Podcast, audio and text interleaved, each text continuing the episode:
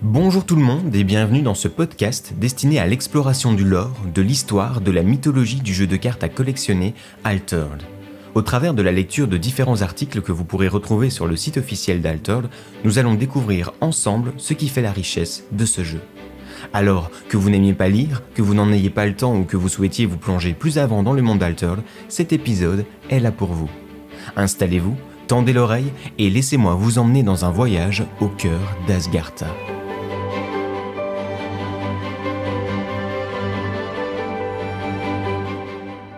Dans cet épisode, nous allons nous intéresser au personnage de Traced, un altérateur de la faction Axiom, et à son alter ego, Rossom.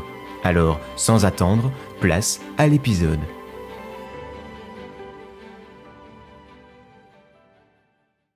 À chaque fois qu'il se réveille le matin en fixant le plafond de sa chambre, il se rappelle les longs mois où il était prisonnier de son lit, incapable d'en sortir par ses propres moyens. Il se rappelle la douloureuse angoisse, son estomac qui se noue, si aujourd'hui il n'a qu'à récupérer les piles de Kellon sur leur station de charge pour regagner l'usage de ses jambes, il se souvient toujours de la pénible expérience de voir ses membres inertes sans pour autant ressentir réellement leur présence.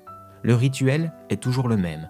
Il insère les piles dans sa colonne vertébrale et patiente, jusqu'à ce que des picotements remontent le long de ses nerfs et qu'il soit en mesure de contracter ses orteils.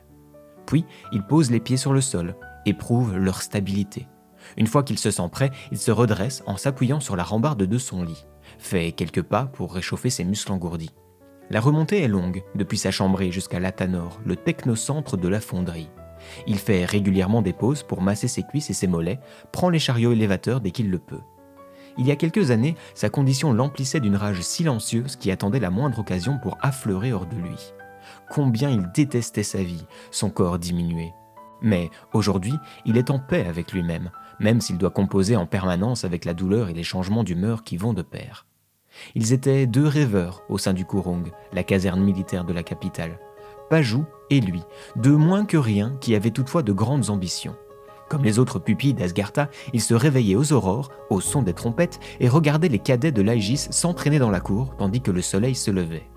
Ils passaient aux côtés du petit tribunal pour aller au réfectoire, engouffrant leur petit déjeuner avant d'entamer leur journée de corvée et comme tous les pensionnaires de l'orphelinat, ils espéraient que quelqu'un vienne les chercher. Une famille, ou peut-être même une faction, mais Trace et Pajou n'étaient pas de ceux qui se distinguaient en quoi que ce soit. Ils n'avaient aucune affinité naturelle avec l'altération. Ils étaient bien trop gringalets pour les bravos sous l'ordis. Leur talent artistique était proche du néant. Ils avaient aussi signé un pacte. S'ils quittaient le foyer, c'était ensemble et pas autrement. C'est fort de tous ces constats qu'ils jetèrent leur dévolu sur l'Axiom, dont les examens d'entrée étaient beaucoup plus permissifs que ceux des autres factions. Et Pajou, son rêve était de voler. Peut-être devenir pilote de ligne et sillonner Asgartha, ou bien pilote d'airship, fondant en formation serrée contre de terribles léviathans. Il passait de nombreuses heures à regarder les zeppelins et les aérodines s'envoler depuis l'aérogare, à contempler le défilé des aérostats au départ de l'altiport vers les autres régions de la péninsule. Parfois, il pouvait voir des airships décoller depuis l'arsenal, vrombissant à toute berzingue. Au fil des années, le rêve de Pajou était aussi devenu celui de Trace. Quand ils furent en âge de postuler en tant qu'apprentis au sein de l'Axiom, ils furent envoyés à la fonderie. Ils avaient pris tout ce qu'ils pouvaient au sein de l'orphelinat sur tout ce qui portait sur les sciences techniques. Travailler en apprenant au sein du bastion Axiom était éreintant tant la cadence était folle. Il y avait les cours théoriques et pratiques le matin, les rotations au sein des équipes d'ouvriers l'après-midi et certains soirs. Quand ils revenaient au dortoir à la nuit tombée, ils s'effondraient sur leur paillasse, exténués. Mais ils tinrent bon, en grande partie grâce à l'entrain permanent de Pajou. Pour lui, chaque jour était une aventure. Et de plus, il pouvait parfois faire un détour par le hangar pour voir des aérodines, des nefs volantes. À ses yeux, c'était le paradis. C'est ce même entrain qui leur permit d'atteindre l'objectif qu'ils s'étaient fixé. Pajot était devenu pilote et Trace, même s'il avait été recalé à cause de sa vue légèrement défaillante, avait pu décrocher un poste de navigateur. Quand ils s'élancèrent dans le ciel pour la première fois, ils coupèrent un moment les lignes de communication. Juste un bref instant, bien entendu, mais assez pour exulter de toute leur force et crier leur joie de tout leur saut.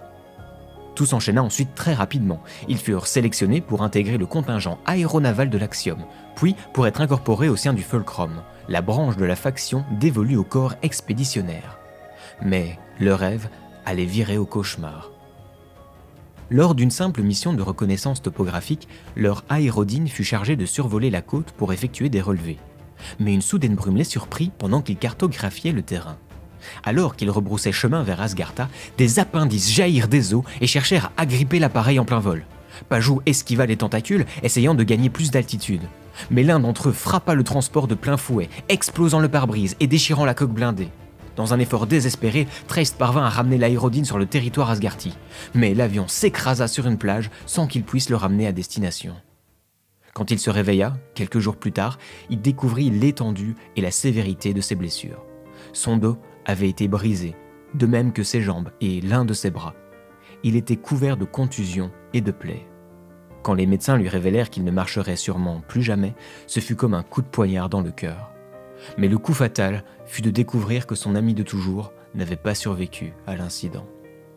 Dans le brouillard de son esprit, il comprit quelques bribes, que leur aérodine de reconnaissance avait été attaquée par le Kraken, le Léviathan qui sévissait au-delà des murs d'Asgartha que leur transport avait subi de multiples avaries, dont la perte de leurs deux moteurs. Mais il, n'entendait qu'à moitié, comme s'il était resté prisonnier des brumes depuis ce jour maudit. Il passa de nombreuses semaines alité, les yeux perdus dans le vide, comme s'il était mort. Et quelque chose en lui était véritablement mort ce jour-là. Sa convalescence fut lente et pénible. Chaque jour, des infirmiers prenaient soin de ses membres absents et atrophiés, le hissaient sur une chaise roulante pour le promener dans les jardins du Caduceus. Mais son esprit était ailleurs, revivant sans cesse le désastre. Un jour, quand il le put, il utilisa son construct pour ramener l'Eidolon de Pajou. Le jeune homme se matérialisa, fidèle à lui-même, pour essayer de remonter le moral de son ami. Mais ce n'était là qu'une image fantôme, un reliquat qui se dissipait dès que le mana qui lui avait été insufflé se dissipait. À chaque fois que l'Eidolon se désincarnait, Traist pleurait à chaudes larmes. Il hurlait face au monde, criait à en perdre la voix. Pourtant, c'est cette présence fugace qui ramena progressivement Trace à la vie. Il était là durant ses séances de rééducation, quand il posait un pied devant l'autre en suant à grosses gouttes. Il était là quand il tombait, le poussant à se relever. Sa main se posait sur son épaule quand il pleurait au milieu de la nuit après avoir rêvé qu'il était en train de courir. Il était là pour l'écouter quand il vociférait contre son existence et le monde tout entier. Il était là, juste là. Et il serait toujours là tant que Trace aurait besoin de lui. Pajou avait toujours été son meilleur ami, son grand frère, le moteur de sa vie. Mais maintenant, c'était à lui de prendre les rênes. Il lui devait bien ça. C'est ce qu'il voulait, ce qu'il aurait voulu. Grâce à une greffe, Trace retrouvera un usage partiel de ses membres. Durant son hospitalisation, il vit bien d'autres individus dans le même cas que lui, vivant le même cauchemar, les mêmes épreuves. Quand il fut autorisé à quitter le Caduceus, il postula au département de la fonderie s'occupant de manufacturer les greffes. Focaliser son attention sur leur fabrication l'empêchait de se focaliser sur la douleur permanente. Pendant presque une dizaine d'années, il se réfugia dans cette routine. Travailler sur les prothèses, c'était aider les autres, les soulager de leurs maux. Et peut-être que, quelque part, il cherchait aussi à se soulager lui-même. On l'appelait encore pour renforcer les effectifs des équipes de réparateurs de l'aéronaval, mais côtoyer ses anciens camarades était devenu une torture, tant l'absence de Pajou y était flagrante. Mais à force de se plonger dans le travail, Trace commença à se faire un nom au sein de la faction. Bien sûr, on racontait son histoire à voix basse, quand ceux qui savaient étaient questionnés sur la présence permanente de l'Eidelon Pajou à ses côtés. Mais en dehors de cette facétie de façade, beaucoup en étaient venus à louer ses capacités techniques et sollicitaient son attention sur d'épineux problèmes mécaniques ou énergétiques. Et il en était reconnaissant. C'était mieux que de se morfondre au sein de ses appartements avec pour seuls amis ses fidèles scarabottes. C'est durant l'une de ces nuits de solitude qu'un mage Izmir vint le trouver. Le forge-esprit Humenzi manifesta Frankenstein, tout du moins une version Izmir de l'Eidolon, pour que ce dernier lui propose un marché.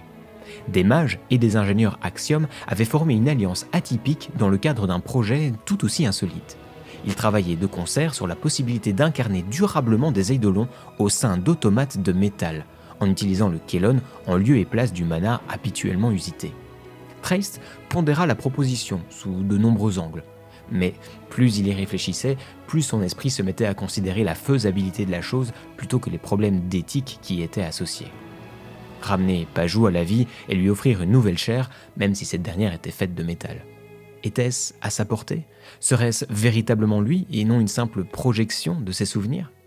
Il rumina ses questionnements durant de longues semaines, mais l'envie était trop forte. En fin de compte, il invoqua Frankenstein pour lui signifier son accord. Il étudia longuement les automates, ces androïdes mis au point par Sierra. Il analysa Coppelia, les deux noms qui avaient servi de modèle à ces robots anthropomorphes. Mais ce qu'il avait à construire présentait un défi bien plus relevé. Il devait élaborer une enveloppe à même de capter l'essence d'un eidolon et de la garder en elle sur une longue période. Toutes les pièces du puzzle étaient pourtant présentes. Un construct en lieu et place d'un cerveau, un noyau de Kellon en remplacement du cœur, un corps artificiel pour servir d'hôte. La solution vint du ECA, la discipline d'altération de l'ordis. En utilisant leurs glyphes, Treist pouvait créer des sortes de chaînes psychiques qui s'ancraient au sein des eidolons pour les contraindre à rester enfermés. Quand il présenta le résultat de ses recherches, Frankenstein sembla satisfait des perspectives. Décision fut prise de passer à la pratique pour confirmer la viabilité de cette théorie. Treist utilisa un automate des plus sommaires, un prototype abandonné de l'atelier de Sierra. Il travailla de longs mois aux côtés d'érudits Ordis, de sorciers Izmir, dans le but de façonner une machine suffisamment puissante pour procéder à cet appairage. Quand ils furent enfin prêts, Treist matérialisa Pajou et il appuya sur le bouton. Mais rien ne fonctionna comme prévu. La machine se mit à rugir tandis que le Kellon exhalait de terribles effluves de manœuvre. La réalité tout entière sembla pulser et se tordre autour d'eux. Tout à coup, le monde sembla se déchirer. Bien trop tard, Trace s'aperçut que c'était une singularité de tumulte qui était en train de germer au sein de son atelier. Il se précipita sur le levier d'arrêt d'urgence, l'activa en hâte en voyant des rayons fuser hors de la machine et frapper les parois de la salle d'expérimentation. Quand la machine s'éteignit, une soudaine pénombre succéda à la tourmente. Trace regarda avec soulagement la singularité se résorber tandis que ses assistants lançaient des regards hébétés autour d'eux. Des étincelles crépitaient, ça et là, une fumée âcre emplissait l'air. Suspectant un échec, il approcha de l'automate pour voir à quel point il avait été endommagé. Le robot s'activa à cet instant, gesticulant de manière désordonnée. Il tomba à la renverse, chercha maladroitement à se redresser. C'était comme si la conscience qui était entrée essayait de mouvoir ce corps qui n'était pas le sien. Paniqué, la créature se réfugia dans un coin de la pièce. Ce n'était pas Pajou qui avait pris place en son sein, mais quelque chose qui n'aurait pas dû être là. Treist mit de longues semaines à comprendre ce qui s'était passé il découvrit avec stupeur qu'une chimère avait pris possession de l'automate. Elle avait été déracinée par son expérience et s'était retrouvée bloquée dans cette enveloppe de métal par sa faute. Chaque jour, Trace venait trouver la créature pour passer du temps avec elle. Il lui parlait d'Asgartha, cherchait à la rassurer. Peu à peu, une complicité naquit entre l'ingénieur et la chimère, et cette connivence se mua en amitié. Rossom, le nom que Trace donna à l'être hybride, était loin d'être farouche. Il était curieux de tout, prompt à découvrir tout ce qu'il lui montrait. Comme un enfant, il aimait jouer, s'émerveillait de tout. Sa présence devint un rayon de soleil dans la vie de l'ancien navigateur. Il pouvait passer des après-midi entières à ses côtés, à le regarder appréhender le monde qui l'entourait. Les arbres, les immeubles, les jouets et les livres d'images. Mais Traist pouvait aussi sentir grandir en lui une inconsolable nostalgie. Celle d'avoir été ravi à son foyer, un jour, face à son attitude abattue, il se fit la promesse de remuer ciel et terre pour le ramener chez lui, où que cela puisse être. Et pour cela, il allait devoir dompter son corps, ce qu'il était devenu bien malgré lui. Dans un coin de la pièce, l'eidolon de Pajou souriait. Grâce à Rossom, il avait trouvé une nouvelle raison de vivre, une nouvelle raison de se battre.